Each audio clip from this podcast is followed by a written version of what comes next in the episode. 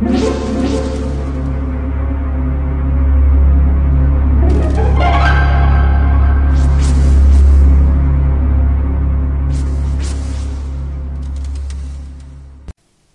家好，我是小依依，欢迎收听一分钟破案。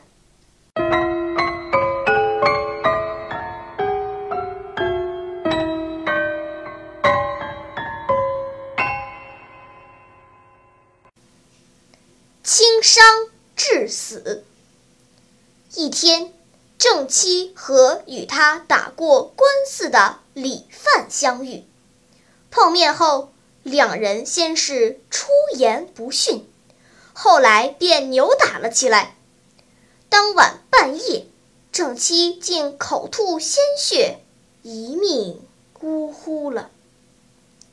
第二天一大早，郑妻的妻子丁氏就到县衙状告李范把郑妻打伤致死。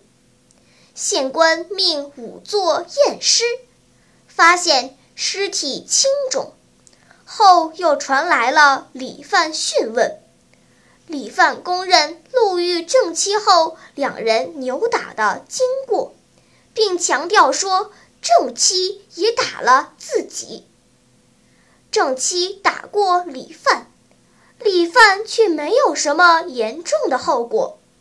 而李范打伤了正妻，最后导致正妻死亡，那当然是李范的罪过了。县官以为事实已经查清，李范打死人该抵命，于是判了李范死罪，收监暂押，只等批复下来后秋后处斩。这天晚上，施工审阅下级成交的案件。看了李范打伤郑七致死一案的材料后，发现了几个疑点。验尸单上写的是尸体浑身青色，难道殴打的伤痕会遍及全身吗？郑七被打后是独自回家的，还在家里吃过晚饭。他是到了半夜才突然死亡的，被打伤的。怎么会几个时辰后突然死亡呢？看来其中可能有诈，李范很可能受了冤枉。那么，谁是真凶呢？这可是人命攸关的大案，施工决定亲自断案。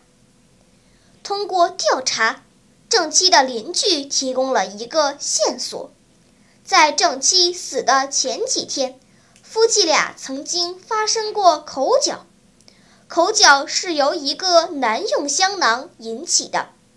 郑妻责问妻子：“这香囊是谁的？怎么会放在房内？”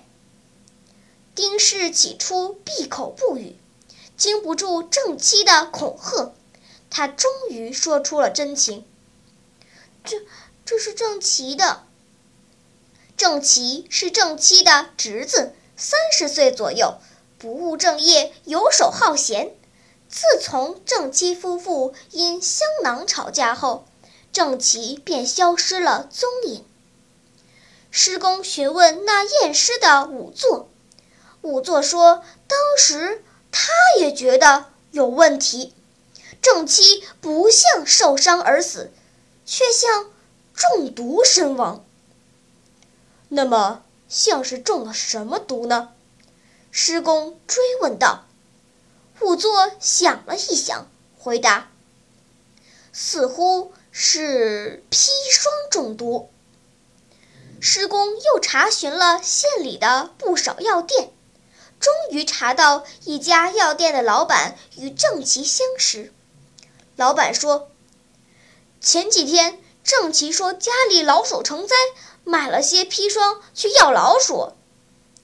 施工心中有了底，如果逮捕丁氏，郑奇必定不再露面，便逃之夭夭。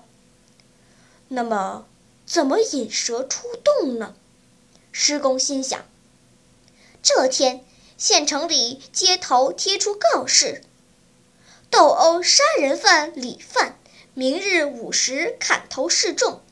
第二天午时三刻，刽子手手起刀落，李范身首异处。第二天，施公便宣布破了这个案子。聪明的听众，你知道案件最后是如何侦破的吗？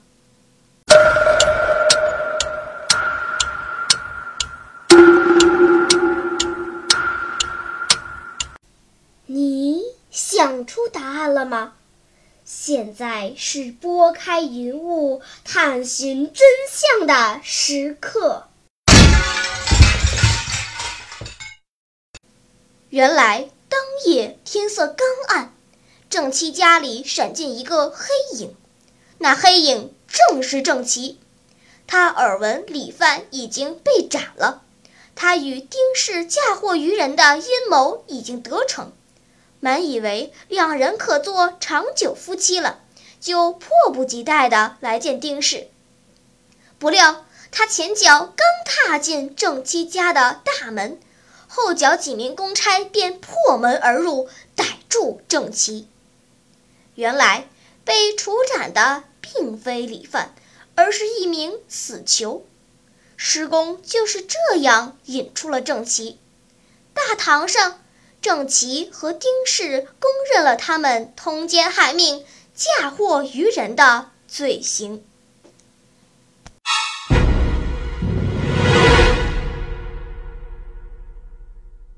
好了，今天的推理结束了。小朋友们，你喜欢听悬疑推理故事吗？如果喜欢，就请关注小依依讲故事吧，在喜马拉雅 FM 上，我将为你呈现更多谜一样的故事。